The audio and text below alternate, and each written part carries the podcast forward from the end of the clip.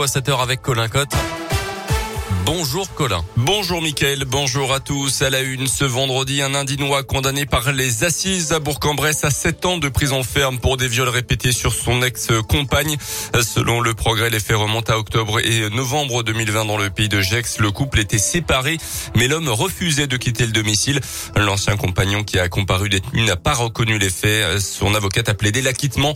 Il a été reconnu coupable quand même une peine assortie d'une interdiction de séjour dans le département de l'Inde de contact avec la victime et du retrait de l'autorité parentale. Jean Lassalle, dans l'Ain, la semaine prochaine, le candidat du parti Résistons à la présidentielle sera Polia pour son tour de France en vue du premier tour, notamment le 10 avril.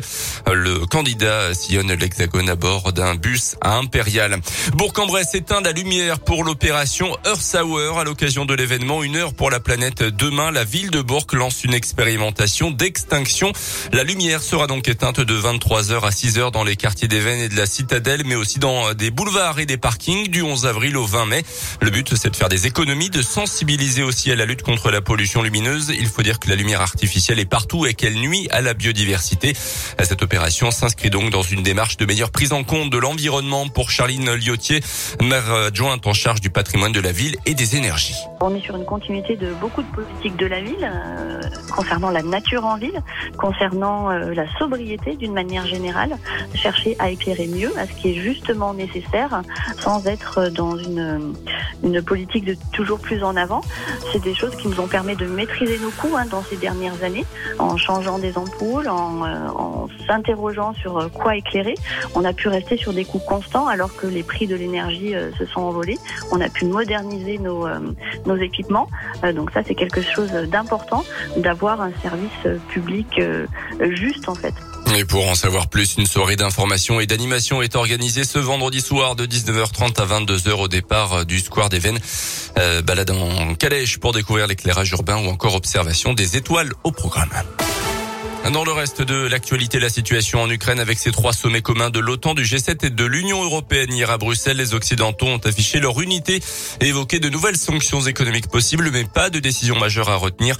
Emmanuel Macron lui a estimé que les entreprises françaises étaient libres de rester en Russie, sauf celles qui travaillent dans des secteurs visés par les sanctions, justement. De son côté, le président ukrainien Zelensky a accusé les Russes d'utiliser des bombes au phosphore sur plusieurs villes ukrainiennes. Des accusations malgré tout difficiles à prouver.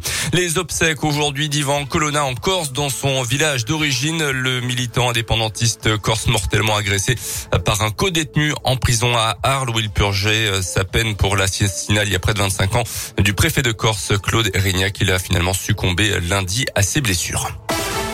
Du tennis avec le Masters 1000 de Miami. Fin de l'aventure pour les Français de Songa et pour Bonzi, ça passe en revanche pour Hugo Humbert. Trois tricolores sont attendus sur les cours pour le deuxième tour aujourd'hui. Hugo Gaston, Gaël Monfils et Clara Burel chez les filles. En foot, l'Italie ne verra pas le Qatar cet hiver. L'équipe transalpine a été éliminée hier soir en demi-finale des barrages par la Macédoine du Nord. 1-0 dans le temps additionnel. Les Italiens avaient déjà raté le mondial 2018 en Russie. Et puis un rappel également, ce week-end, on change d'heure. On passe à l'heure d'été dans la nuit de samedi à dimanche. On avance d'une heure à 2 heures, il sera 3 heures. On perd évidemment une heure de sommeil.